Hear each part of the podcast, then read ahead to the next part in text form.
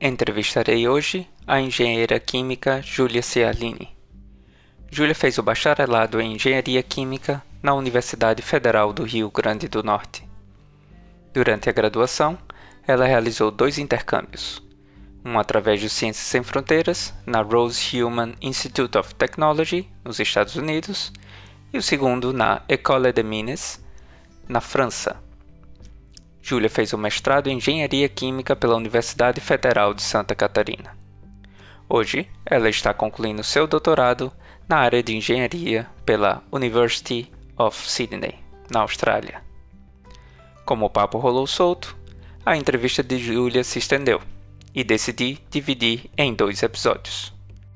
No episódio de hoje, Júlia falará sobre sua experiência no mestrado e doutorado.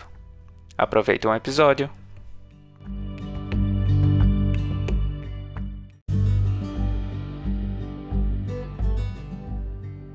aí, voltando agora para o Brasil, depois da França, uhum. ciclo acabando, quais uhum. foram, uhum.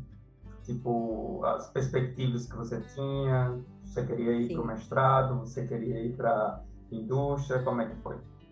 Então, é, na verdade, eu cheguei a resolver o que, que eu ia fazer quando eu ainda estava na França. Tipo, nos meus últimos momentos ali na França, é, o que aconteceu foi, quando eu estava chegando no final do meu período lá, que eu já tinha vivenciado bastante da pesquisa e tal, eu né, decidi que, ah, talvez seja legal fazer um, é, seguir essa, essa linha, né, seguir pesquisa, né? É, aí eu comecei a ver o que, que eu poderia fazer, né? Uma das opções que eu tinha era continuar na França e fazer um doutorado direto, que lá não precisava ter feito o um mestrado, é, desde que você já tivesse tido tipo, um, uma experiência significativa em pesquisa, que tinha sido o meu caso, que eu tinha feito lá mesmo, então até facilitava. E a minha orientadora de lá, ela queria que eu continuasse, fizesse um doutorado com ela. Uhum. E, e eu lembro que isso ficou, né, ali, tipo, uau, sério? né, tipo, tem aí uma proposta, é real isso aí, né? E muitos, muitas pessoas realmente faziam isso, alguns dos colegas brasileiros de lá, tinham inclusive saído da UFRN tinham seguido essa, esse caminho de fazer doutoramento direto. E, e aí, só que na época eu fiquei com aquela coisinha ali, sabe? Eu, não, peraí, calma. Beleza, eu vim pra cá sem querer saber de tema e tal, porque eu só queria a experiência como um todo e tudo mais, agora eu já experimentei e tal. E eu lembro que no fim dos, das contas eu pensei, não, beleza, legal, mas eu não sei se eu quero trabalhar com esse tema por três a quatro anos, que na França acho que eram três anos só uhum. é, por três anos. Eu acho que acho que não é muito o que eu quero, sabe? Não sei. Acho que tem outras coisas que me empolgam mais. E eu lembro, né, de conversar com os, os, alunos de doutorado, quer dizer, com os estudantes de doutorado, e eles falavam, é, tem que, fazer, tem que ser uma coisa que você goste muito, porque senão vai ser muito sofrido, vai ser bem duro. Eu, ah, beleza. Então eu já meio que fui fazendo na minha cabeça que eu não queria aquele tema, eu não queria continuar trabalhando na área farmacêutica, nessa linha que eu tava, né? E também conversando com outros amigos, eu também pensava assim, eu, ah, eu acho que, beleza, eu tive essa experiênciazinha aqui de fazer um projeto de pesquisa pequeno e tal, mas ainda assim, eu vi que eu tinha potencial, eu vi que eu, não, eu acho que eu consigo chegar lá, mas eu ainda não me sentia 100% pronta. Assim, ninguém tá 100% pronto, mas o que eu digo assim, eu, cara, eu acho que eu tenho que aprender mais coisas básicas assim para eu chegar e embarcar direto no doutorado, né? E outra coisa, refletir muito mais sobre o assunto que eu quero é, estudar, né?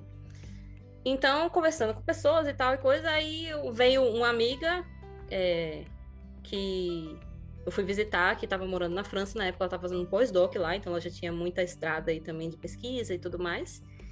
É, e aí ela falou para mim, ah, Gil, não esquenta a cabeça não, não tem que ter pressa, porque muitas pessoas ficavam, ah, vai logo, faz doutorado logo, que você termina com 20, 20 e poucos anos, você vai ser doutora e não sei o quê. Aí ela falou: não, não entra nessa pilha, não. Se você acha que ainda tem coisa aí para você aprender, tal, que vai, ser, vai te beneficiar depois num doutorado tal, não esquenta, faz um mestrado primeiro, volta lá no Brasil. Faz um... Eu já estava querendo mesmo voltar para o Brasil, na verdade, também tem esse fator, porque eu não estava muito feliz com a vida na França no geral, no aspecto social mesmo assim, é, emocional. Então eu tá, já estava afim de voltar para o Brasil. Não queria trabalhar com aquele tema tá, e achava que tinha que aprender mais coisa, então, e aí chegou uma amiga e deu esse conselho. Aí eu, ah, mano, quer saber de uma coisa? Eu vou procurar é mestrado.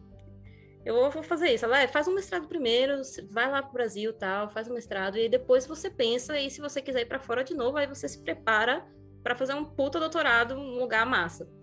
É verdade, tem razão. Vou, vou fazer isso aí, gostei. Né, é, ressoou em mim aquela, aquele conselho, sabe?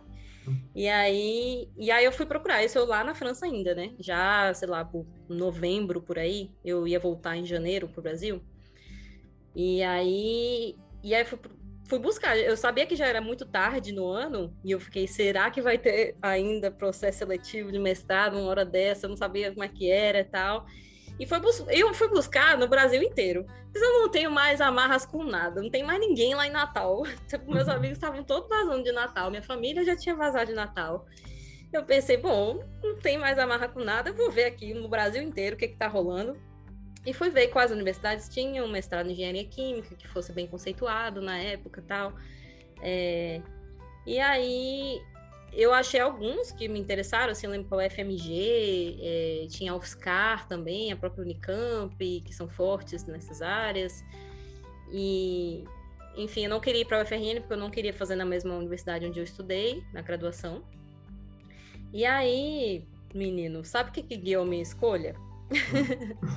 o que guiou a minha escolha, lá vai eu de novo, foi é, o processo seletivo mais fácil que tinha eu pensei, vou ver qual que é o processo seletivo mais fácil, mais rápido que, vai, que eu vou conseguir resolver isso aqui. Ainda numa universidade que seja ok, né? Bem conceituada. Eu também não queria ir para qualquer uma, né? Eu botei ali um, um critériozinho. É, mas aí eu vi, a UFMG precisava fazer prova presencial, não sei o que, tinha umas coisas assim. As outras que eu olhei também, que tudo exigia alguma coisa presencial e tal, um processo seletivo presencial. E eu, o da UFSC, da Santa Catarina, é, era bem conceituada, tinha um conceito bem alto lá na CAPES e tal.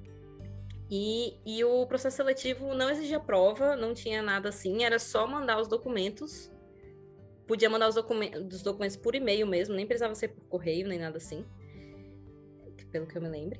Enfim, era só análise de currículo. A seleção de lá. Nossa. Aí eu, ah, pronto, achei a que eu quero. e, e pra falar a verdade, eu nem sabia muito assim sobre Floripa. Eu não sabia muito sobre uhum. Florianópolis. Eu tinha um conhecido lá, sei lá, mas eu não sabia muito sobre Florianópolis, se era legal, se não era. Aí comecei a dar uma olhada, né? Eu pensei, ah, mas como é que é Floripa, né? Isso aqui tal, porque tem isso também, né? Tem que ser feliz lá no lugar onde eu moro e tal. E aí fui vendo que era fantástico, quarenta e tantas praias e não sei o quê, lugar lindo, pessoas bonitas, e isso e aquilo outro. Eu, nossa, pronto, fechou, então formou isso aí, eu vou tentar isso aqui. e aí eu mandei lá meu currículo, meus, minhas documentações, histórico, acadêmico e tal. E aí eles gostaram, me selecionaram. E aí então, quando eu tava lá em, sei lá, em dezembro, eu acho, saiu o resultado. E aí meu nomezinho tava lá na lista, eu falei, ah, passei no mestrado da UFSC. Massa. Legal.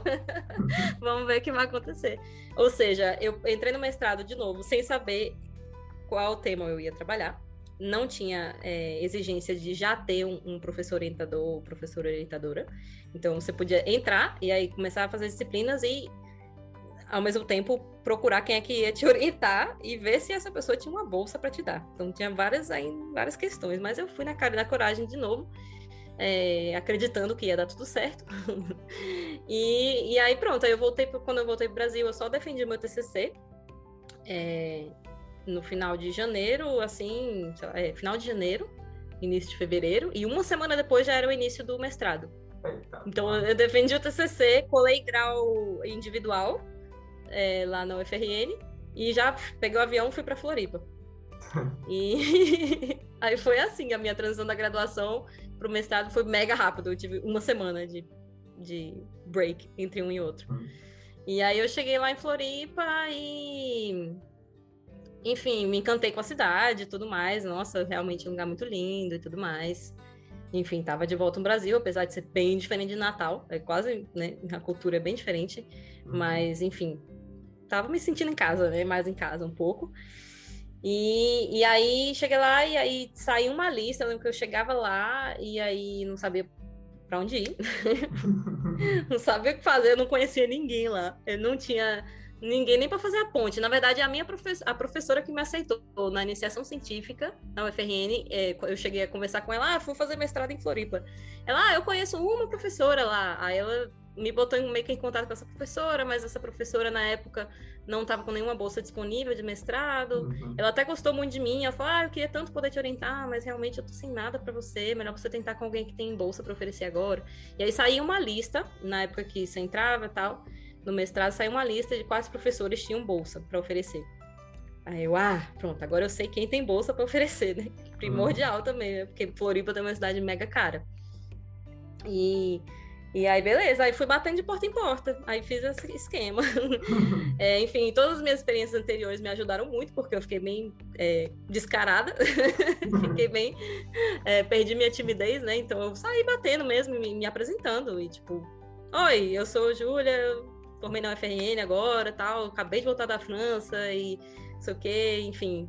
É, aí, claro, obviamente, fazer uma pesquisa prévia sobre os trabalhos daquele professor, professora e tal. E aí ia conversando. Aí eu conversei com um deles, que, que foi o meu orientador no fim, né? Eu fui lá, né? Eu, eu também tentei perguntar para uma pessoa ou outra, um estudante ou outro na faculdade lá, tipo, é, você sabe de alguma coisa professor, alguma coisa que você não indique, né? tipo assim, hum. aqueles cabulosos que é melhor não nem tentar. É, e aí ele falou, não, acho que é de boa trabalhar com ele, então tá, eu vou tentar falar com ele aqui. Aí fui, fui lá, entrei lá, ele tava lá, tipo, todo ocupado, né, aquela coisa.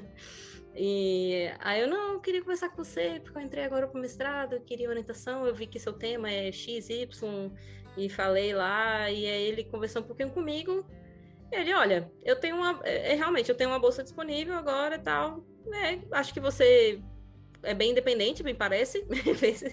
Acho que você é independente o suficiente, porque deu para perceber que ele, ele não fica muito em cima, sabe? Ele, ele fez, eu não fico em uhum. cima de aluno. Que é, eu estou aqui disponível, quem se quiser me buscar, que me busque. Se não, também eu vou achar que está tudo bem e que você está se virando uhum. sozinha. Então, mas eu vi que você tem uma experiência aí, que tá, é mais independente. Pode ser, mas dá uma pensada primeiro, dá uma pensada se, se você quer seguir nesse assunto. Aí eu, beleza. Mas eu já saí da sala dele assim, óbvio que eu vou pegar, né, velho? Uma bolsa.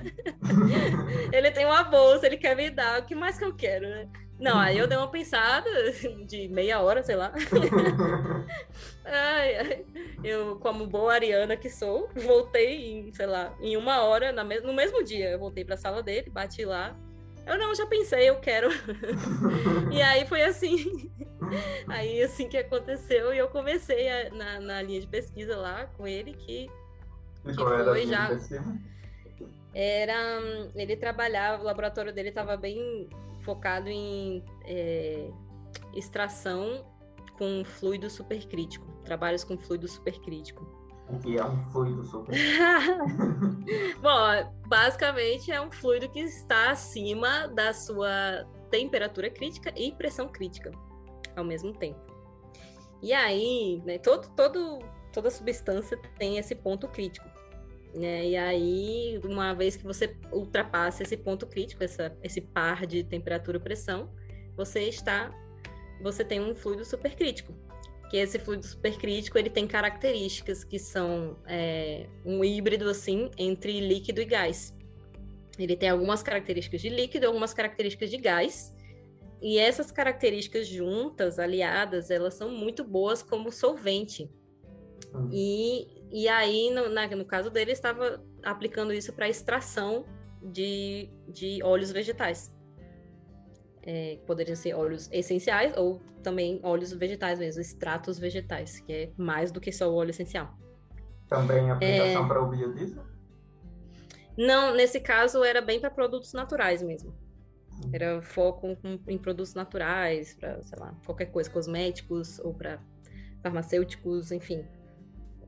E, e aí, pronto, aí eu fui seguindo essa linha, olha, bem diferente do, dos outros Apesar de que tiveram algumas coisas que eu aprendi lá na, na, na iniciação científica que eu ainda cheguei a aplicar no, no mestrado, porque no fim eu estava também trabalhando com biomassa, uma, era um outro objetivo, né? Mas eu, eu, eu fui lá na, na, na floresta, lá em Urupema, interior de Santa Catarina, fui pegar lá minhas amostras de planta que eu, que eu extraí e tal, então rolou essa. Aí tinha que tratar um pouco ali a planta antes de né, deixar moer e tudo mais, enfim, fazer algumas coisas para depois poder extrair com o fluido supercrítico, no caso o fluido era gás carbônico. É... E aí era, aí era, cara, muito massa. E aí eu, eu lembro que eu fiquei encantada assim, porque eu fiquei, cara, isso é genial. Porque, tipo assim, o gás carbônico, a temperatura e pressão atmosférica, né? Temperatura ambiente e pressão atmosférica, ele é gás, né? Então, beleza, você vai comprimir ele lá num tubinho, que tá lá onde tá lá as plantas, a plantinha moída. Aí ele vai, você vai, bota, pressuriza, né? A, e, e, bota na temperatura acima da temperatura crítica dele. No caso do gás carbônico, a temperatura crítica dele é relativamente baixa. é tipo 35 graus, sei lá, uma coisa assim. É, se eu não me engano. E aí você bota lá a pressão nesse, nesse compartimento onde está a planta. E na hora que ele passa dessa pressão, você já botou a temperatura acima da crítica. Quando passou da pressão crítica, ele vira um fluido supercrítico, que tem essas características mágicas que consegue extrair muito mais compostos da planta. Ele arrasta, ele arrasta através de uma tubulação, que continua pressurizada ali. Mas na hora que ele sai dessa tubulação e você bota no vidrinho, o que acontece? O gás carbônico vai embora para a atmosfera e fica só o extrato ali purinho. Então não existe nenhuma contaminação de solvente ali, se fosse, por exemplo, hexano ou outros tipos de solvente. Então eu achava sensacional, eu ficava, nossa, que demais, cara. Só que, obviamente, existiam muitas barreiras tecnológicas ainda para serem vencidas para que isso fosse aplicado em larga escala e tudo mais, mas ele servia também de ferramenta para, por exemplo, explorar outras matrizes vegetais que foi o que eu fiz. Então, o meu estudo acabou sendo um estudo mais exploratório, que era para ver qual era o potencial do extrato vegetal de uma determinada planta da floresta com araucárias, lá do sul. Uhum. É uma planta nativa ali, daquele daquele.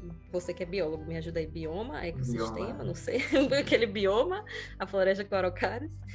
E, enfim, que era para agregar valor no, num produto da floresta araucárias, né, para desenvolver cadeias produtivas sustentáveis e etc, etc. Tinha todo um contexto aí. E foi mais um estudo exploratório, assim. É, mas aí foi isso. Aí o mestrado eu trabalhei nessa área. Realmente o meu orientador, ele me deixava bem solta. Uhum.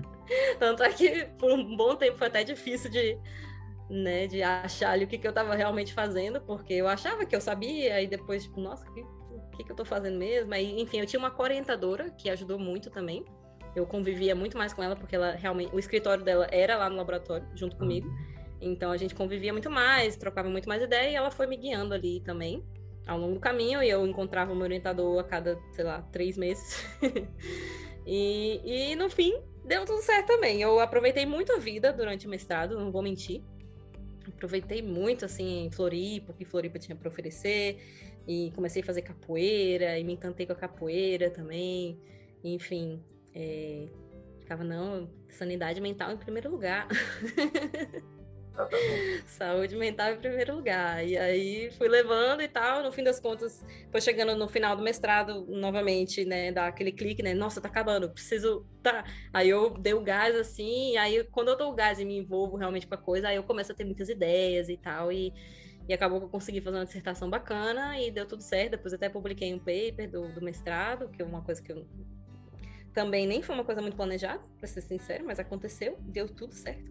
Uhum. E, e é qual isso. Foi o resultado? o resultado do quê? Do paper. Não, aí. Em que sentido? Ah, ele foi publicado. Mas, assim. Qual foi é, o output do paper? Qual foi os principais resultados ah, do estudo? Ah, tipo, a conclusão. Isso. Ah, então, foi, o que eu, foi assim. Ah, deixa eu ver se eu me lembro bem, mas é foi algo relacionado à, à seletividade da extração com fluido supercrítico quando comparada a técnicas convencionais, por exemplo, hidrodestilação ou, uhum. é, ou extração que chama com Soxlet, que é com solvente polar, no caso, ou não, apolar ou polar, enfim. No caso, no meu caso foi apolar, na verdade. E, enfim, é, comparando, né, quais são as substâncias que a gente extrai com o fluido supercrítico e comparado com essas técnicas convencionais e, e se tem alguma vantagem, né? E aí eu descobri que tinha alguns compostos que que saíam é, com uma maior concentração no extrato supercrítico do que com os outros é, com as outras técnicas convencionais e que existia, na verdade, um período determinado do processo de extração com fluido supercrítico em que eles saíam é, mais puros, ou seja, o processo era mais seletivo àqueles compostos, o que é muito benéfico, né? Uhum. Se você quiser pensar em, em é, ampliar a escala desse processo, por exemplo, é muito bom porque você reduz a necessidade de processos downstream, né, que chamam. É, processos extras para poder separar aquele composto, alguma coisa assim.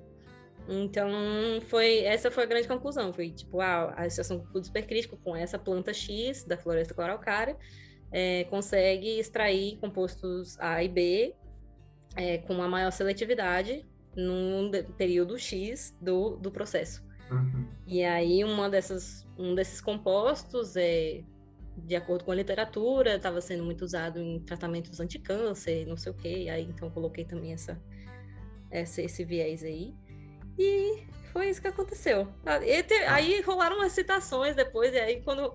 É, aí essa foi a minha primeira publicação como primeira autora, né? Tinha uma uhum. outra que foi a colaboração que eu fiz lá na UFRN, da iniciação científica, acabou que saiu um paper que eu fui coautora porque eu tinha feito um monte de trabalho experimental lá e tal. Uhum. E esse foi o meu primeiro como primeira autora. E aí foi muito legal, assim, foi muito da hora. Então, quando eu publiquei a primeira vez, eu fiquei, nossa, eu publiquei! que louco! Primeiro a gente nunca esquece. Não, exatamente. Eu lembro que eu falei isso. Primeiro a gente nunca esquece, cara. Que sensação maravilhosa. Foi muito legal quando rolou. E, e que eu lembro que porque foi um trabalho muito meu mesmo, sabe? Tipo assim Hum, é, que, obviamente, os orientadores, se não fossem os orientadores, a gente nunca chegaria lá e tudo mais, mas foi muito. Tipo, eu que escrevi, redigi tudo de cabo a rabo, tudo em inglês, porque, enfim, é, eu não, não, queria pegar né, ninguém para traduzir do português, porque eu fiquei, não faz sentido, eu já falo inglês, vou fazer em inglês. Eu lembro que eu lembro que te, te, teve essa coisa também, é, que até hoje eu levo assim como lição, que porque eu, eu, lembro que quando eu comecei a conversar com os colegas do laboratório lá na época, eles falavam: "Ah, não, mas você vai já escrever em inglês?" Tipo, não, escreve em português mesmo, e aí você bota para alguém para paga alguém para traduzir, ou sei lá o quê. Ela falou, não, minha gente, mas eu já falo inglês. Ah, não, mas não é a mesma coisa, não é inglês nativo, e não é isso. E como eu vou botar um monte de coisa, se eu fosse dar ouvidos àquilo, eu ia ter feito negócio em português, mandado alguém traduzir, ia ter demorado muito mais. Não ia sair do jeito que eu queria. E no fim das contas, o que eu fiz? Aham, uhum, ok. Fui escrever tudo em inglês mesmo. E e eu falei, gente, mas não tem mistério, tem um monte de paper aí para a pessoa ler e, se basear assim, no vocabulário, na maneira de escrever e tudo mais. Aí eu escrevi tudo em inglês mesmo. É, mostrei para uma amiga americana, uma colega americana que eu tinha da época que eu fui nos Estados Unidos, e eu falei, ah, dá uma lida, só pra ver se tem alguma coisa grotesca aqui, né? Hum. Algum erro grotesco. Ela, não, tá, tá massa e tá. tal. Ela deu, tipo, três sugestões, umas frases assim, e deu. E aí eu dei pro meu orientador, ele, ah, não, só tira essa equação aqui, que não precisa para nada. Ah, beleza, tirei aquela equação ali. E aí, pronto, agora eu tô pronto, vou submeter o negócio. Eu era a corresponding author e tudo mais. Pô, que massa. que loucura. aí, e aí, no fim das contas, aí a revista me respondeu, falando: ah, sim, o trabalho tá muito bem escrito, não sei o quê. Tipo, precisa só de minor revisions e. Uhum. Eu, nossa, olha aí, velho. Olha aí, olha aí. tá vendo se a gente vai dar ouvidos a todo mundo ao seu redor, porque, ah, não, é impossível você conseguir assim de primeira. É, não, não dá, mas às vezes dá, gente.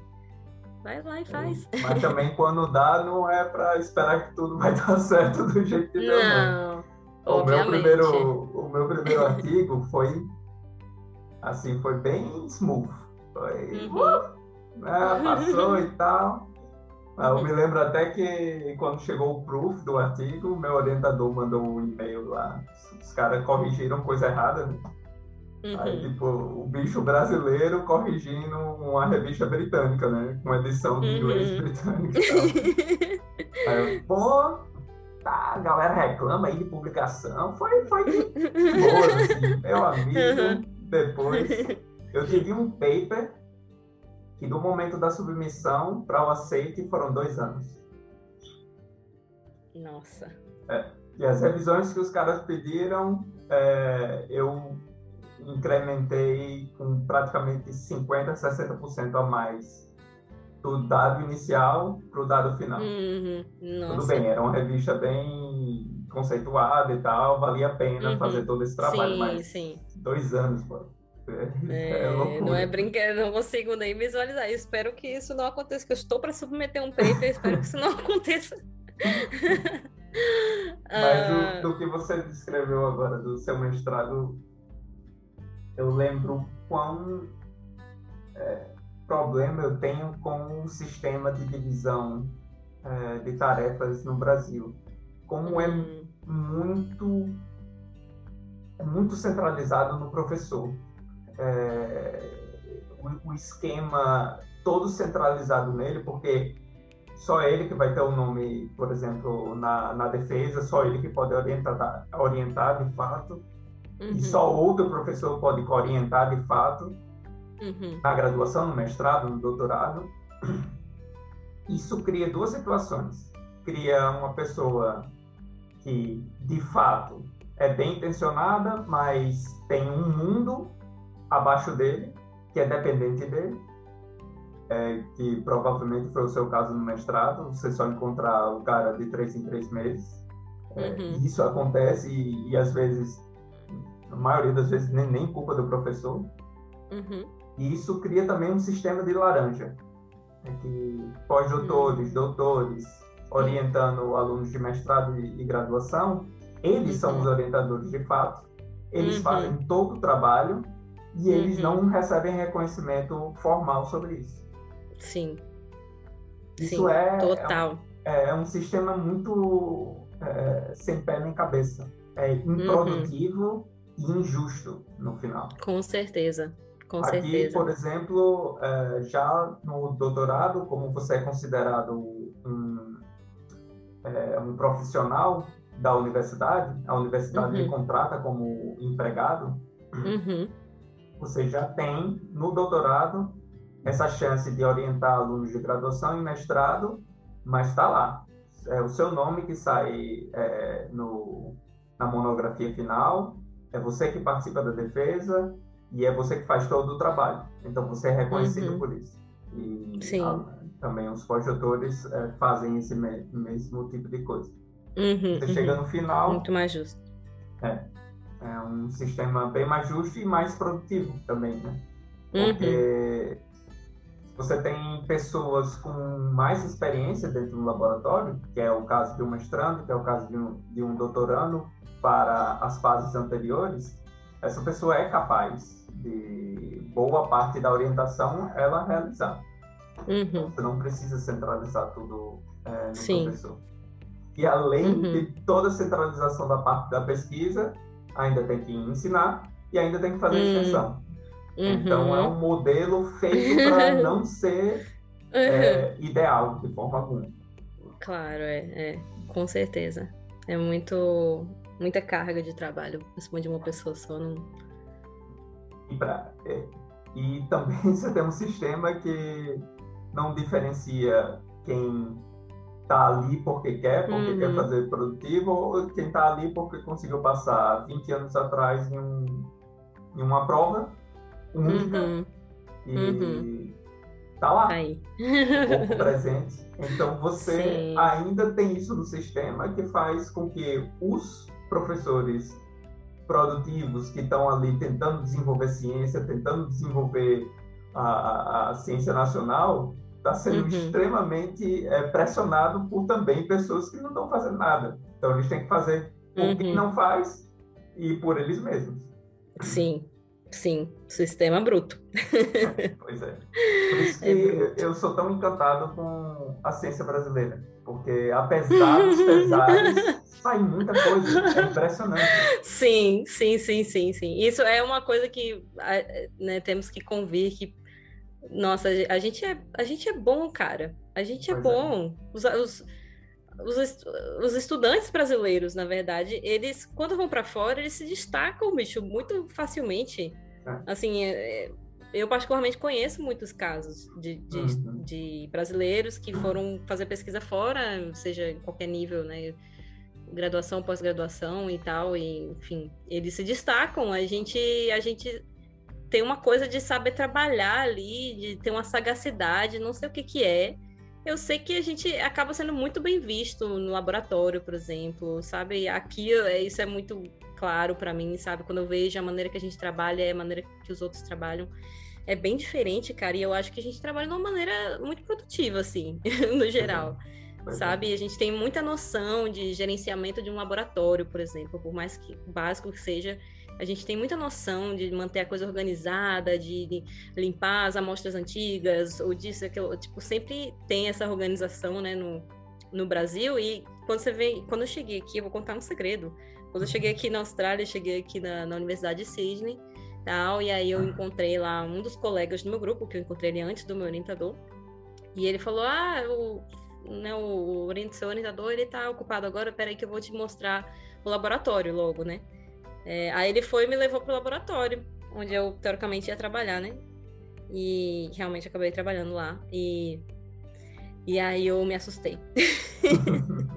eu olhei, eu fiz, é isso mesmo? Porque tava uma zona naquele laboratório, tava uma zona, tava tudo fora de lugar, dava para ver que tinha umas coisas velhas lá, jogada, que ninguém nunca mais quis saber. E, enfim, sabe? Eu, nossa, como é que você trabalha num ambiente assim, né? Uhum. Eu, mas beleza, vou, não vou julgar não, vai que aconteceu uma coisa ontem aqui e ficou assim, não sei. mas enfim, depois eu percebi que realmente foi, foi da, da cultura do local mesmo, que as pessoas foram deixando, e depois acabei, acabou que eu trabalhei com outro colega brasileiro, só teve um momento do meu doutorado que eu trabalhei com um outro brasileiro, de resto eu estava sempre com pessoas de outras nacionalidades. Mas aí quando veio esse brasileiro fazer um projeto comigo, ele estava no mestrado dele, no caso, e ele tinha que fazer um, uma parte do projeto comigo, no tema do meu doutorado e tal. E aí ele foi no laboratório comigo e, e, e ele também olhou assim, abismado, né? Hum. Eu já tinha feito várias melhorias no laboratório, para falar a verdade. Já tinha botado várias coisas no lugar, mas mesmo assim, né? Tipo, sozinho você não chega em lugar nenhum, né? Tem então uma colaboração geral, né? De todo mundo que trabalha no laboratório, né? E com, não tinha como eu dar conta sozinha. E uhum. aí, quando ele chegou, ele, não, Júlia, que é isso? Não, vamos arrumar isso aqui, pelo amor de Deus. A gente passou uma semana só dando conta de arrumar aquele laboratório, assim. A gente fez uma revolução, tirou coisa dos armários, do fundo do armário, tinha um monte de reagente vencido há sete anos. Tinha coisa, tipo, amostra que com um nome lá de que eu nem sabia que essa pessoa já tinha passado por ali. Tipo, ah, fulano 2013 fulano 2014 na, na amostra. E o que é isso? Aí a gente fez uma baita de uma limpa e, nossa, e aí, tipo, foi super reconhecido isso. Nosso orientador chegou, né? Nossa, que milagre vocês fizeram aqui, muito obrigado. Fica assim. Uhum. Pois é, pois é, vamos manter aí. Para manter. Né? É, mas, viu, é uma coisa que foi, teve que chegar dois brasileiros ali no laboratório para organizar a parada. Eu passei sabe? por uma coisa parecida na Alemanha. Tinha um pós-doc hum. brasileiro lá. Ele me mostrando o laboratório, ele revoltado. Abria um armário assim, e pegava, ó. Sabe quanto é que esse reagente? É tantos mil euros. Tá aqui, vencido. Por quê? Porque a galera bota lá no fundo, sabe que existe e tal. a galera tem dinheiro é. demais, pelo amor de Deus, não sabe gastar, é, não. Tem essa questão também, que aqui, aqui é igual, aqui rola muito, muito financiamento, muita grana, então acaba que algumas coisas vão passando assim, né? Ah, beleza, tranquilo perder ali uns 10 mil dólares aqui, uns 15 mil ali. Pois é. Tá de boa, mas não é de boa. Não é, não. É desperdício. É, e aí, assim, depois do seu mestrado, você tava com a mesma vibe de vamos ver no que dá, ou você tava criou um pouco mais de senso de planejamento, assim, para Ok, doutorado não, são quatro anos. É, não, sim, sim. Aí eu comecei a pensar melhor. Eu acho que tem essa tendência né, na vida também. É, conforme a gente vai amadurecendo e vai passando pelas experiências, a gente vai vendo vai separando o joio do trigo, o que, que eu gosto e o que eu não gosto. E aí, no fim, eu fiz, não, eu vou pensar melhor sobre o doutorado, né? Na verdade, assim, no, no, durante o mestrado tiveram vários momentos, alguns momentos que eu pensei que não, eu não vou fazer doutorado mais, enfim, claro, óbvio que é cheio de percalços no caminho, muita frustração na vida de, de fazer ciência, né? Então, muitos momentos eu pensei em não seguir também, mas também não sabia que outra coisa que eu faria. Uhum. mas, enfim, é, mas aí chegou no final do mestrado, de novo, deu aquela, né, eu, enfim, trabalhei no paper, não sei o que, aquela coisa toda, então me empolgou de novo com a questão de pesquisa e vi que, não, beleza, acho que eu presto para isso, vamos aí. É, e aí eu, tá, vou pensar melhor, e aí dessa vez, no começo eu até considerei continuar no Brasil mesmo, Pensei, ah, vou dar uma olhada na UFSCar, que projetos que estão rolando lá e tal. Já com um pouquinho mais de consciência do tipo, não, eu quero escolher uma coisa que realmente me atraia, assim, minimamente. Uhum. E, enfim, comecei a dar uma olhada, mas aí depois também eu comecei a sentir que talvez fosse uma roubada tentar fazer o, doutorado no Brasil da maneira que eu queria fazer, porque uhum. realmente eu pensei, cara, até na minha própria pesquisa do mestrado, eu tive várias ideias que eu pensei, putz, mas não dá nem para executar essa ideia porque não ia ter como, recurso, não tem. Uhum. E, tipo, ou então ia demorar muito, ou muita burocracia, ou isso e aquilo. Eu pensei, cara, eu quero ir para um lugar onde eu possa executar as minhas ideias, que eu possa ter uma ideia meio maluca e, e poder executar, uhum. sabe? E aí eu pensei, bom, vou, vou tentar, na verdade, para um lugar que tem muito dinheiro, assim, que eu sei que tem muito dinheiro, que role muito financiamento, então eu comecei a focar em Suécia e Canadá e, e, e, Austrália. E aí a Austrália já tinha batido ali é, na, minha, na minha cabeça, já tinha chegado à minha cabeça desde o começo do meio do mestrado, mais ou menos, eu comecei a ver umas propagandas, acho que era no Facebook até, que falando de bolsas na Austrália para doutorado, sei lá o quê. E eu lembro que eu, isso ficou na minha cabeça. É, e aí, eu, ah, é verdade, eu acho que tem algumas oportunidades na, oportunidades na Austrália, vou dar uma olhada, né? Isso em paralelo, eu fui olhando outros países, como a Suécia, Canadá, que nem eu falei. E aí, óbvio, a coisa mais óbvia da Austrália é procurar uma coisa em Sydney primeiro, sei lá, né? Ah, Olimpíadas, foi Sydney, é verdade. ah, nem sabia muito de Austrália, né? Mas eu, eu sabia que eu tinha alguma noção de alguns amigos que tinham morado aqui antes, ou conhecidos que tinham morado aqui antes e que gostaram muito de morar aqui, que tinham um estilo de vida que parecia com o que eu gosto. Que aí também isso já era uma coisa que eu estava selecionando muito bem, né? Que também foram coisas que até me deixaram meio assim de ir pra Suécia ou Canadá, porque eu pensei, nossa, frio, aquela coisa, né? Você sabe.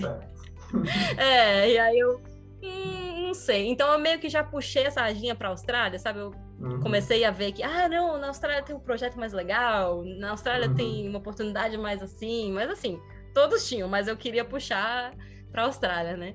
E Portugal também. Eu lembro que Portugal era um lugar que, que me atraía bastante até, que eu, que eu estaria aberta aí. Inclusive, eu até apliquei para o doutorado lá em Coimbra e passei lá também e tudo.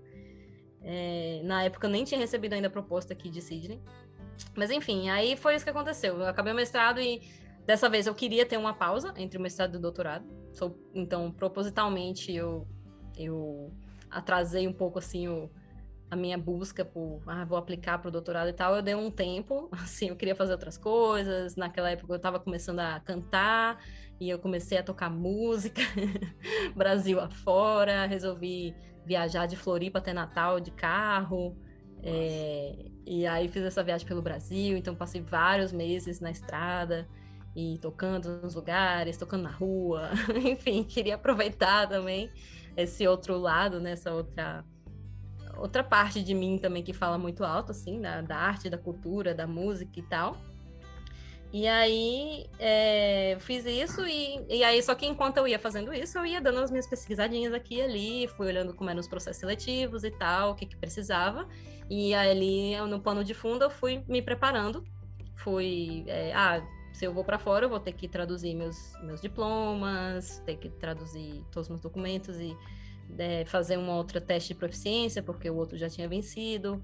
É, enfim, algumas coisas que eu tinha que agilizar, independente de para onde eu fosse, né? Eram exigências mínimas que eu fui me preparando. Então, eu parei um tempão lá no Rio de Janeiro, que meu irmão estava morando lá na época. E e aí, nesse mês que eu fiquei lá no Rio, eu fiquei resolvendo essas burocraciazinhas, essas coisinhas é, que tinha que resolver, porque no Rio, enfim, é muito fácil, né, de achar tradutor juramentado e achar centro de prova de TOEFL, era tudo muito acessível, então aproveitei que eu estava lá. Tinha a casa do meu irmão, então tinha uma estrutura ali com internet e tal, para fazer minhas buscas. E aí foi aí que eu decidi, né, eu já tinha visto o meu orientador no site da Universidade de Sydney desde antes de sair de Floripa para essa viagem. eu já tinha e eu tinha salvado ele ali, né? Botei a estrelinha ali e fiz, gostei desse cara aqui. O nome dele é Alejandro Montoya, o meu orientador, ele é colombiano.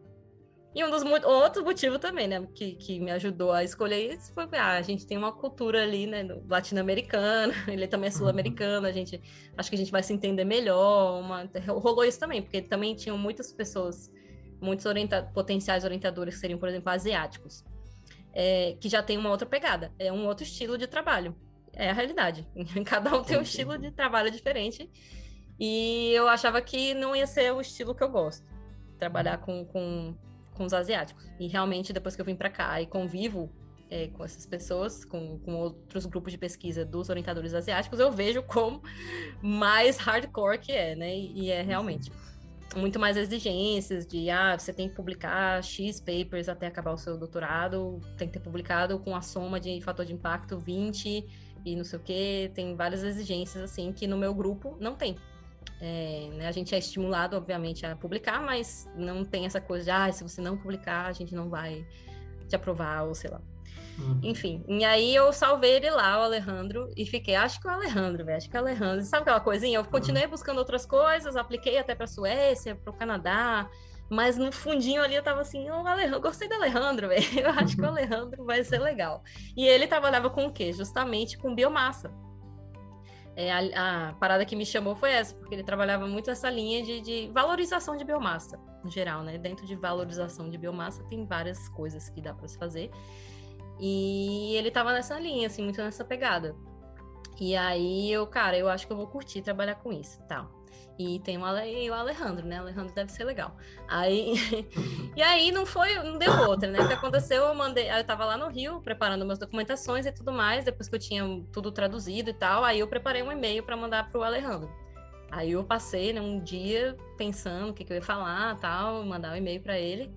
E aí mandei lá um e-mail, me vendendo, né, vendendo meu peixe e com já com tudo meu, com currículo, coisas traduzidas, histórico, não sei o que, eu já dá uma olhada aí essa sou eu, eu vi sua pesquisa XY, acho que isso tem tudo a ver com, com o que eu gosto, porque eu trabalhei com outras coisas. É, enfim, falei lá o que, que o que, que batia né, do meu perfil com a pesquisa dele e tal. E aí, é, no caso, eu mandei o um e-mail à noite no Brasil. Aí, quando eu acordei, né, no outro dia, já estava com a resposta dele. E eu, nossa, ele respondeu super rápido, porque vários outros demorou tempão, né, para responder uhum. quando respondia. É, e, e ele respondeu super rápido e falando: Ah, não, gostei muito. Na verdade, gostei muito. Eu acho que suas habilidades têm muito a ver com o que a gente precisa agora para o grupo e tal. É, né, as coisas com, com que você tem experiência e tal, de análise de é, análises químicas, por exemplo, coisas que eu, caracterizações, coisas que eu tinha feito antes. É, e ele falou, ah, gente, acho que isso vai beneficiar bastante nosso, nosso grupo aqui e tal. Então, só me fala mais um pouquinho. Aí ele fez umas três perguntas no e-mail sobre coisas que estavam no meu currículo. É, comentou que na época o meu paper estava submetido, não tinha sido aceito ainda. É, e aí ele falou, comentou, ah, vai ser muito benéfico para você se esse paper for aceito, né, para o processo seletivo, para você conseguir uma bolsa tal, enfim. Aí fiquei, não, mas vai dar tudo certo tal. E aí, aí eu, e eu, inclusive, eu tinha falado para ele, não, eu me disponho a fazer uma entrevista se quiser e tudo mais. E aí ele nem quis fazer entrevista, ele simplesmente fez umas perguntas por e-mail, que eu respondi por e-mail. A gente trocou mais alguns e-mails.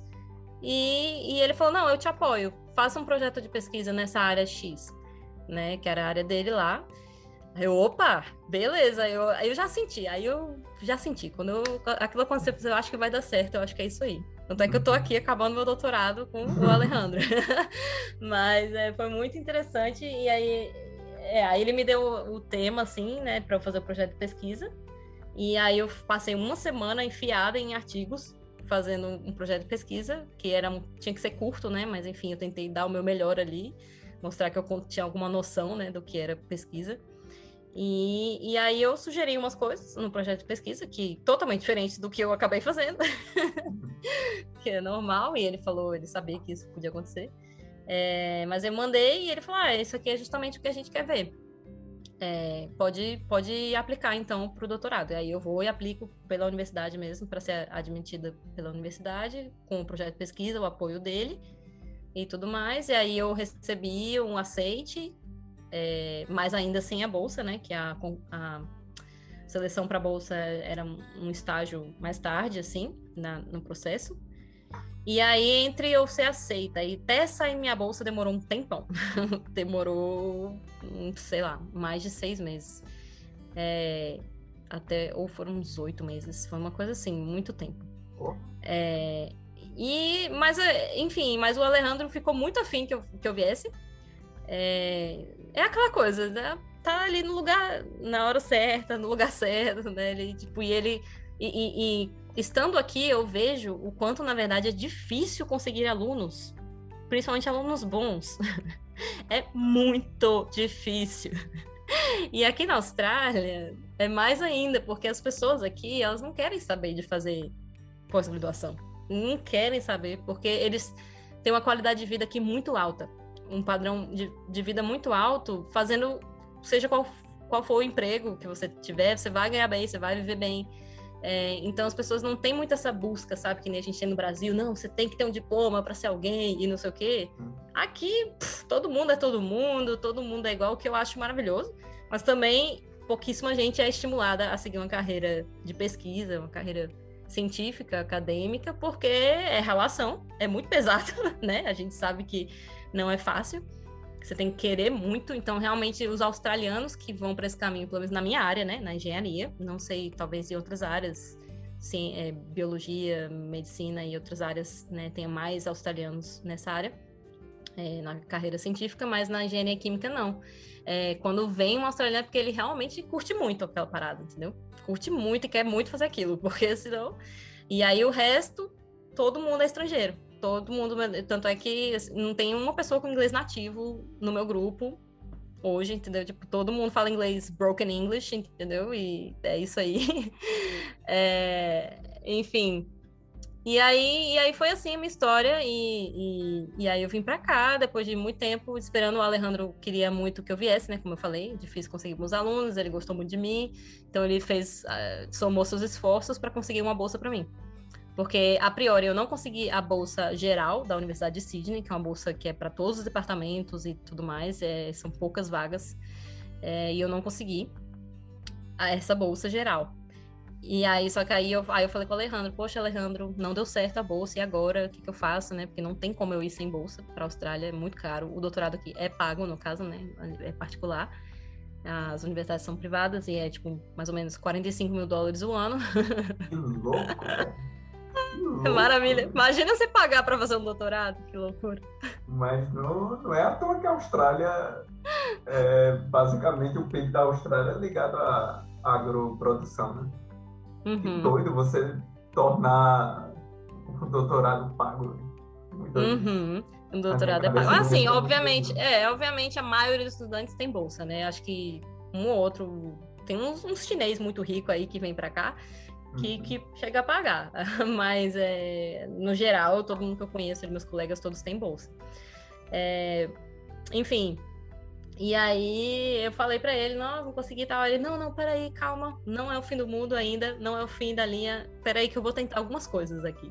Aí você vê, quando a pessoa né, quer mesmo, o cara queria mesmo que eu viesse, e aí eu, ele fez acontecer, ele juntou um, fez uma vaquinha aí com os professores, com outros uhum. professores, é, é ele mais dois professores, mais o departamento, para juntar todo mundo e, e né, os recursos de cada um e, e pagar uma bolsa para mim. Então foi meio que assim, com a bolsa meio Frankenstein, assim, que apareceu, que aí eles chamaram né, de, como se fosse uma bolsa do departamento, que tem aqui também, os departamentos têm suas próprias bolsas também para oferecer, além das gerais da universidade e além de projetos também específicos que recebem financiamentos é, separados. Enfim, e aí ele conseguiu, no fim das contas, ele me veio com a boa notícia, ele, não, consegui, tá, isso aqui. E aí deu tudo certo. A essa altura eu estava lá em Pipa, morando lá em Pipa, numa pousada, trabalhando de voluntária, tocando nos bares para comer. ah, assim, tava, tava aproveitando, mas enfim, mas eu queria mesmo, eu tava com essa vontade, assim, não, eu quero, eu quero, eu quero fazer doutorado agora, eu tô muito afim e tal. E aí foi isso. Consegui vir para cá com essa bolsa.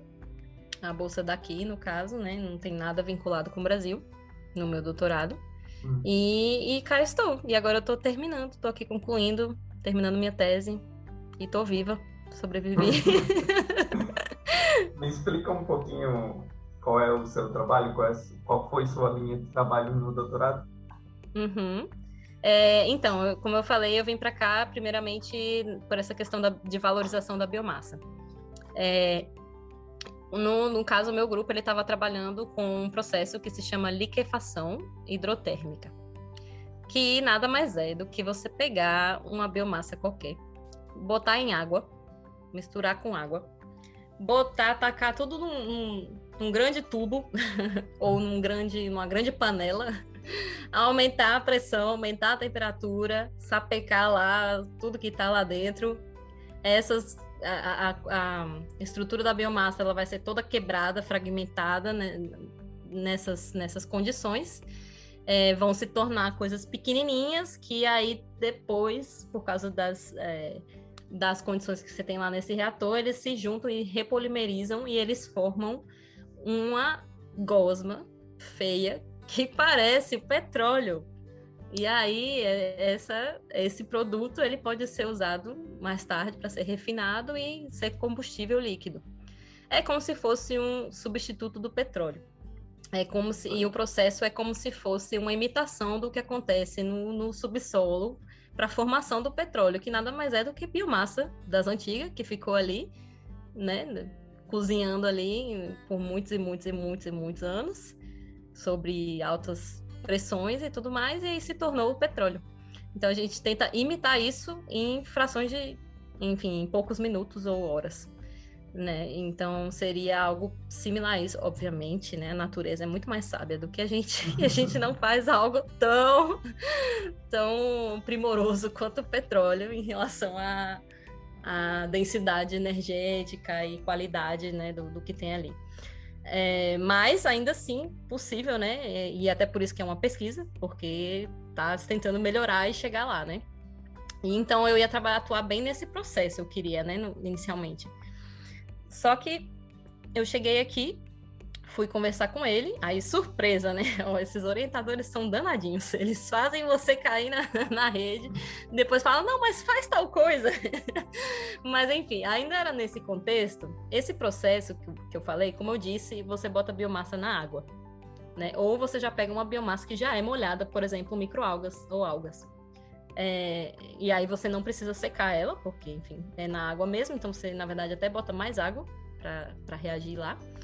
É, e aí, é, esse processo produz muita água residual, porque, obviamente, vai sair lá no fim desse túnel, desse reator, vai sair um produto, né, uma parte vai ser o bioóleo, né, o bio, bio cru, que chama, é, e um monte de água suja, obviamente, né, vai sair bonitinha, limpinha, né, aí você separa essa camada de óleo da água, e essa água, o que, que você faz com ela, né?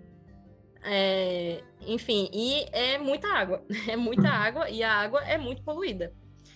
E, e aí, né, vendo lá todas as pesquisas, tipo, a galera realmente não sabia o que fazer com essa água. Fazer, eu não sei o que fazer com essa água, porque tratamentos de água convencionais, que são biológicos, tratamentos biológicos, não funcionam, porque essa água é podre, é muito, é muito péssima. É, tem uma demanda química de oxigênio absurda, tem um monte de composto escroto lá que mata os, as comunidades microbiológicas dos, dos, tratamentos biológicos. E então é foda. Ou você tem que diluir pra caramba, é, ou seja, né, usar muito mais água para poder diluir, para depois poder ir para o tratamento biológico, que é super demorado em si. Enfim, não, é, não, não tinha nenhuma solução ideal para essa água é, residual. E aí ele falou, ah, que tal a gente tentar fazer alguma coisa com essa água? Ou, tipo, tentar reaproveitar as, a, o carbono que está ali, né? O carbono, o nitrogênio, se for uma matéria nitrogenada, uma matéria com muita proteína, como microalgas, por exemplo. É, Aí vai ter nitrogênio também. Então, como é que a gente pode recuperar esse nutriente? Como é que a gente pode recuperar esse carbono para fazer alguma coisa de útil? Ou simplesmente como limpar essa danada dessa água? Porque não dá para a gente ficar produzindo esse negócio e jogando fora essa água super tóxica, uhum. toda cagada.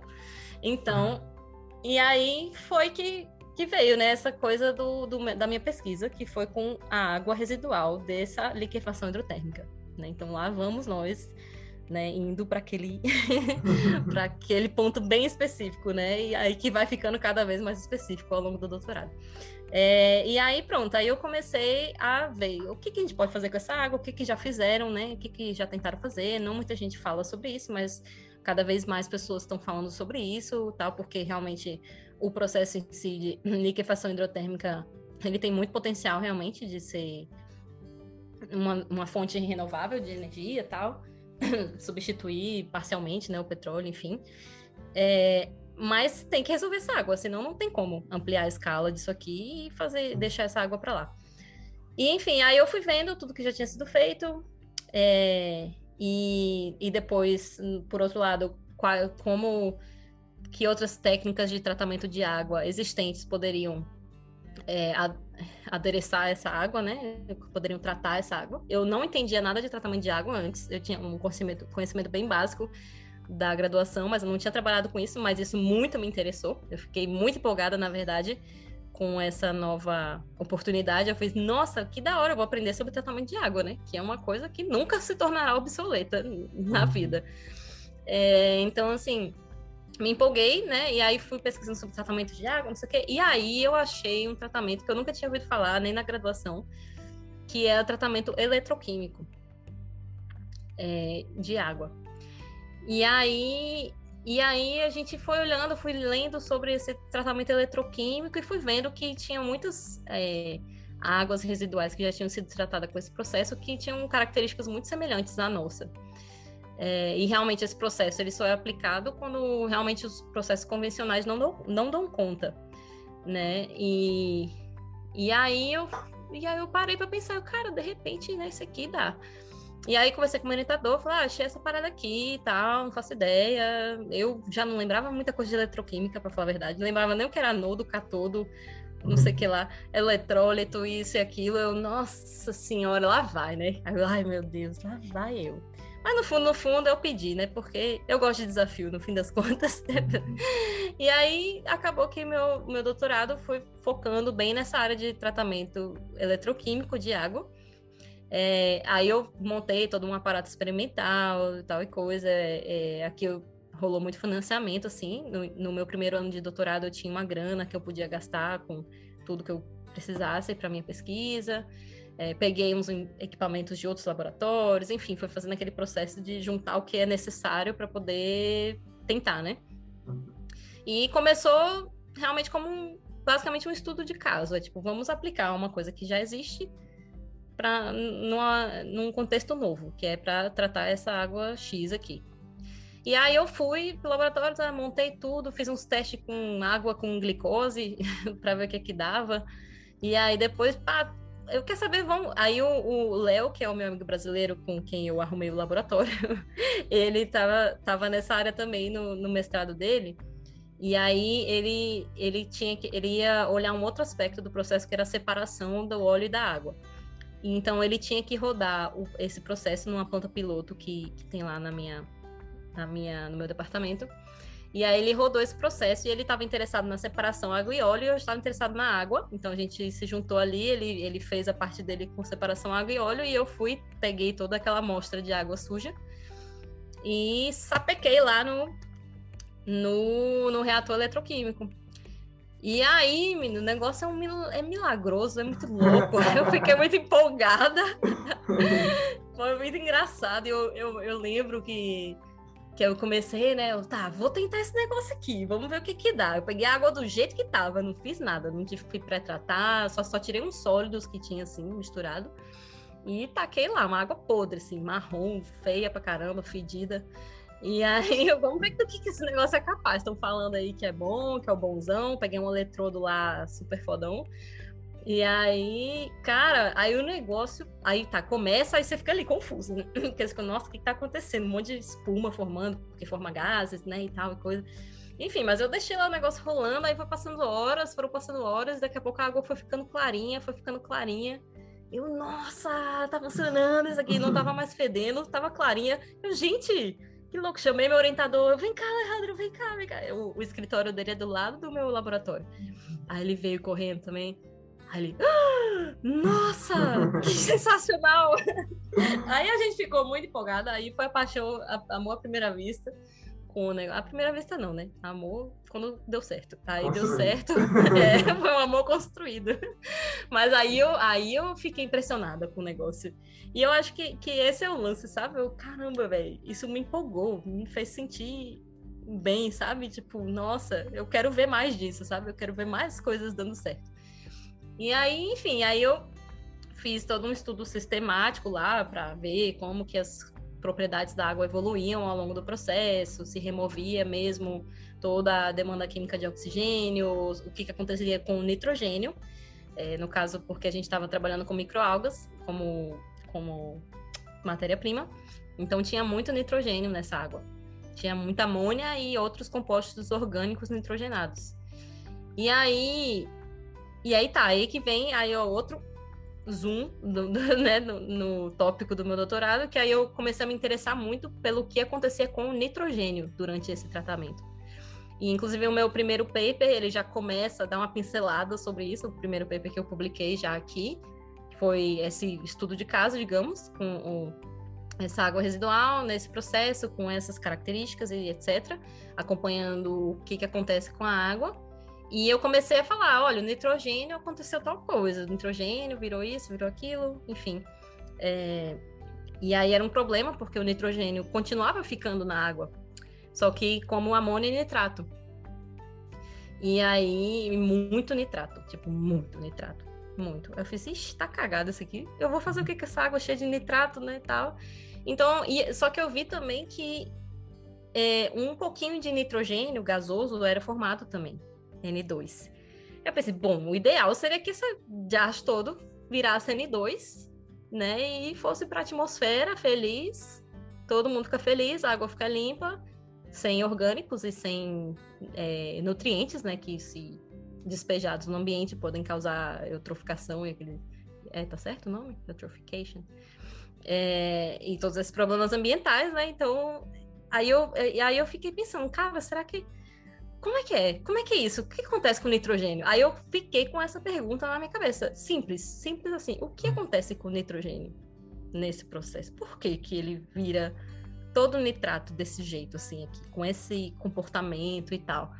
Enfim, e aí eu mergulhei nessa parada do nitrogênio. Botei, fiquei assim, obcecada com nitrogênio e, e acabei focando muito da minha pesquisa depois no, no que acontece com o nitrogênio durante esse processo de tratamento eletroquímico que aí se aplica não só a essa água residual que eu comecei trabalhando com ela, né, como várias outras que também contêm compostos nitrogenados, que aí é em diversos processos você pode pensar que tem compostos nitrogenados, farmacêuticos normalmente, né, as substâncias que são usadas como drogas normalmente tem um nitrogênio, né? Você entende muito bem dessa, dessa área, né?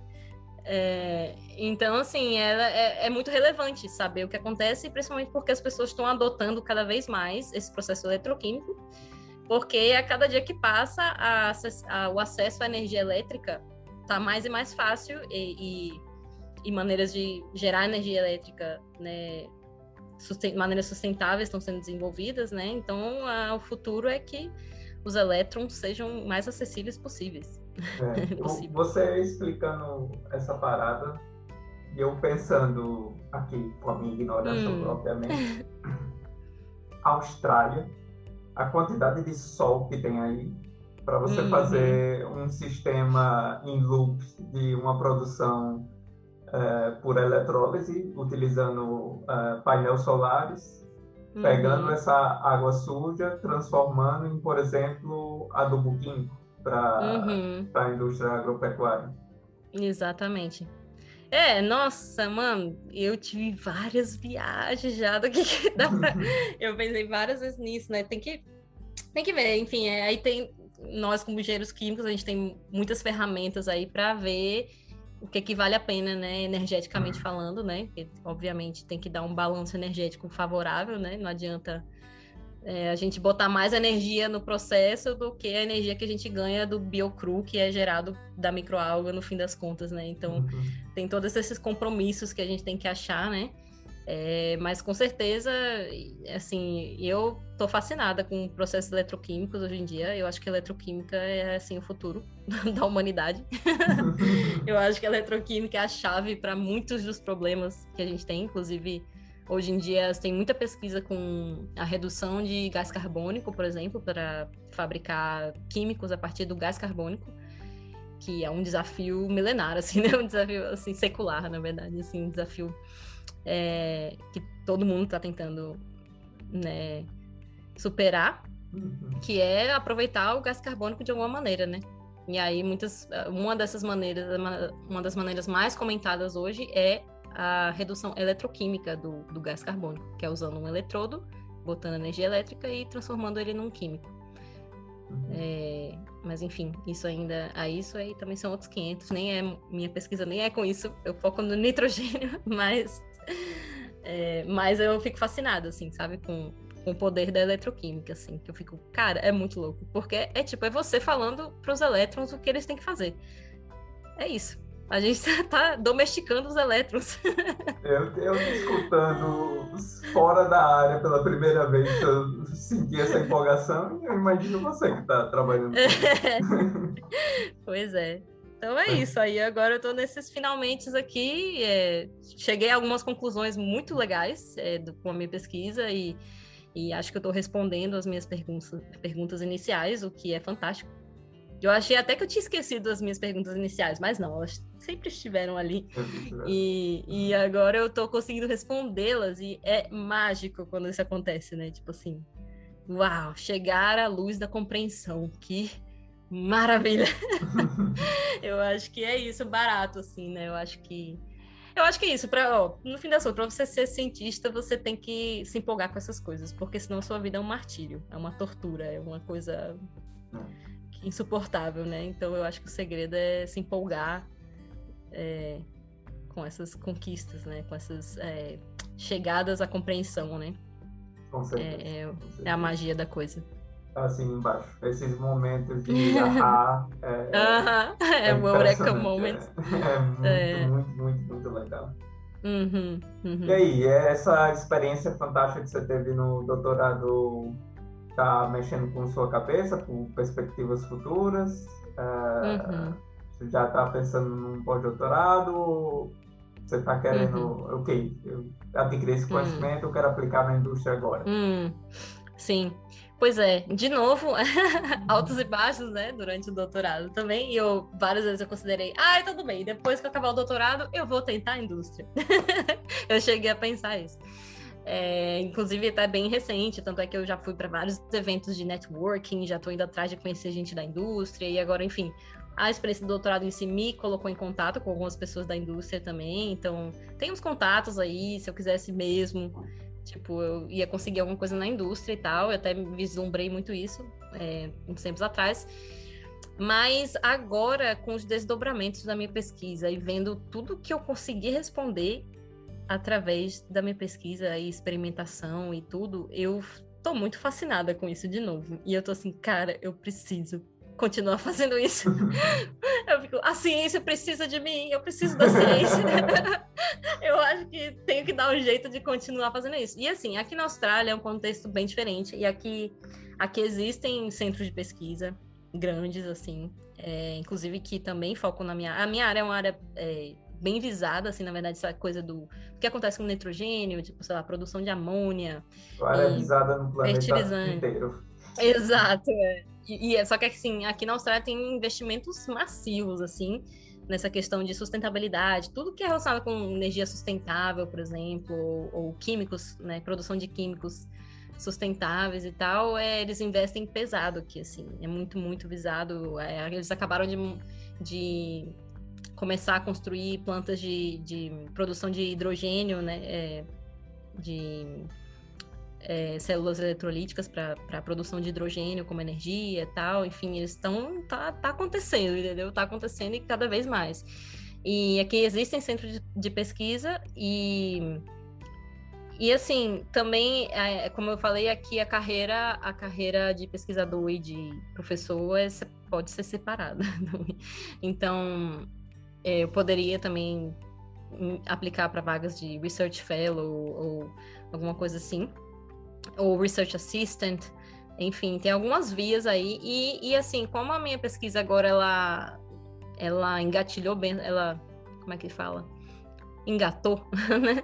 Bem, assim, nesse a finaleira foi quando começou a brotar um monte, de, enfim, é a finaleira é a finaleira, né? Quando você começa, mano, eu tenho que espremer alguma coisa desses dados, meu Deus, e dá uma resposta. Aí, quando você para e foca naqueles dados, enfim, comecei a ver que tem muita coisa aí, né? Tem muita coisa que tá me falando esses dados. Eu pensei, aí eu já pensei em inúmeros outros projetos que eu poderia fazer, enfim. E o meu orientador, o meu co-orientador, na verdade, que eu admiro muito, assim, um cara, eu acho muito inteligentíssimo, assim, sabe? Aquela pessoa que você, caraca, velho, um dia eu quero conseguir pensar igual ele. Porque ele, sabe, é gênio, é um gênio e, e, e, ele tá curtindo muito também a minha pesquisa, sabe? Principalmente nessa finaleira. Ele fez, Júlia, que demais isso aqui, isso aqui é, tipo, muito importante, tal, tal, tal. E ele tem, ele tem recursos, né? Então eu acredito que vai dar agora para eu continuar, pelo menos por um período ainda, é, nessa linha que eu tô, mesmo tendo submetido a minha tese. É, eu vou poder continuar com eles por um tempo, talvez com, eu não sei qual vai ser o nome do, do meu cargo, mas, sei lá, Research Assistant, whatever, o que eles quiserem me chamar. Mas, contanto que eu esteja lá fazendo essa pesquisa, eu vou estar feliz. E aí, o meu foco é, é passar, sei lá, vamos dizer, mais um ano com eles, mais ou menos, é, e publicar o máximo que eu conseguir. É, nesse tempo. E aí, depois, com mais publicações e mais experiência e tal, é, tentar uma vaga mesmo de, de, de, pesquisadora em algum, ou alguma universidade ou algum centro de pesquisa aqui na Austrália. E Nossa. por enquanto esse, esse é o meu plano. Vamos Nossa. ver como a vida nos surpreende. Mas, então a é... Austrália te conquistou e daí você não Sim. sabe. É, por enquanto, né, com a situação que se apresenta no mundo como um todo e no Brasil especificamente, eu realmente estou bem inclinada a ficar por aqui. É, toda essa toda essa jornada e dessa trajetória da minha vida também me trouxe uma recompensa muito grande que até hoje não foi financeira, infelizmente, uhum. mas eu acho que o dinheiro está chegando, ele está perto. É, mas enfim, ele me trouxe uma recompensa muito grande que foi ter conseguido a residência permanente aqui na Austrália. Mas... Que é uma das coisas que, que, enfim, foi só por causa da minha carreira que eu consegui. Que era um visto bem específico para quem é, enfim, tem experiências internacionais e, e, tem capacidade de conseguir um salário X aqui na Austrália e, e tinha uma cota que era para quem estava concluindo ou concluiu recentemente o doutorado. Então, e aí eu entrei nessa, nessa parada e deu certo e eu consegui a residência permanente aqui. Então agora tem muito mais portas abertas aqui é, para mim. E assim, eu não vejo no momento, motivos para voltar, assim, não, não, não, consigo ver, sabe? Não, tem, não tenho nada em mente, assim, que me chame para voltar nesse momento, né? Eu tô aberta a voltar no futuro, mas por enquanto acho que aqui as portas estão bem abertas, né? Portas e janelas, e, e acho que vai ser um, uma boa coisa eu continuar aqui e desenvolver mais minha carreira, e depois eu vejo e vou poder escolher aí o que, que fazer. É o que a vida traz, né? E o que a vida traz, a Ela vida trouxe tanta coisa boa, né? Dá Não é? Dá, né? Eu tô, entreguei 100%. Entendo completamente. Estou tendo a mesma relação com o país que eu resido agora. Sim. Inclusive, descobri ontem que eu posso pegar cidadania holandesa sem desistir da brasileira, porque... Olha aí, pois é, é, é. justamente é igual aqui. É. O que me deixou com a cabeça bem mais leve. Aham. Uhum. E aí, Júlio? Tem alguma mensagem final? Algum, alguma dica final para quem está escutando? É, sim.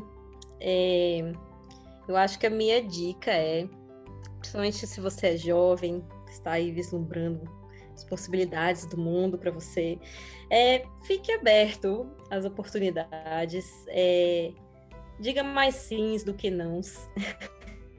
e, e simplesmente se exponha, se exponha a diversos contextos que de alguma maneira te chamem a atenção, obviamente, né? De alguma maneira e vai, vai lá, explora. sem medo de ser feliz, vai, faz o seu melhor enquanto estiver ali. É, não pense que aquilo ali é, o, é isso e pronto e para sempre você vai fazer aquilo, porque tudo muda a cada instante. Então, é, novas portas podem se abrir para você a partir daquela primeira experiência. Então, vai sem medo, mesmo não se sentindo 100% preparado, às vezes, ou preparada. Vai que vai. É, não ouça tanto assim a opinião alheia, se você acredita mesmo que é para você uma determinada um determinado caminho, né? Siga a sua intuição aí aliada com com as suas experiências, né? Mais do que o que os outros estão te falando. E é isso, nunca perca é, a paixão, assim, o entusiasmo por, por fazer as coisas. E aí, se você ficar muito atento, o, o seu coração vai te dizer, né, aquilo que aquilo que realmente ressoa para você e que é um caminho bom para sua vida. É isso aí. Eu assino embaixo o que você falou. Eu costumo dizer que a vida muitas vezes não está nem aí para seus planos. Então, não talvez tanto não se se, se exponha, abra uhum. as portas, porque. sem medo de errar, sem medo de errar, sem medo de errar. Tenta tirar o, o viralatismo que a gente às vezes tem, né? Nessas primeiras experiências que a gente vai para o exterior, a gente pensa, pô, mas a galera lá deve ter alto nível. Cara! Uhum. todo mundo não é balaio. Pois é. Todo mundo é gente. Todo mundo é, é gente. É exato. É Essa é uma das grandes lições mesmo, né? De rodar pelo mundo é, é ver que, cara, no mundo inteiro. Tá todo mundo só tentando ser gente. Exatamente. tá, tá, todo mundo só sendo gente. Tem os mesmos anseios, os mesmos, né? Às vezes com diferentes caras, né? Mas é a mesma coisa. Isso é a experiência do ser humano. Ju, muito, muito, muito obrigado pela entrevista, pela participação, pela disponibilidade. Obrigada a você. Eu deixo aquele grande abraço que a gente não dá já faz uns 6, 7 anos. sim, sim, ó, tô sentindo aqui esse abraço. pois tá, então, tchauzinho. Beijo demais.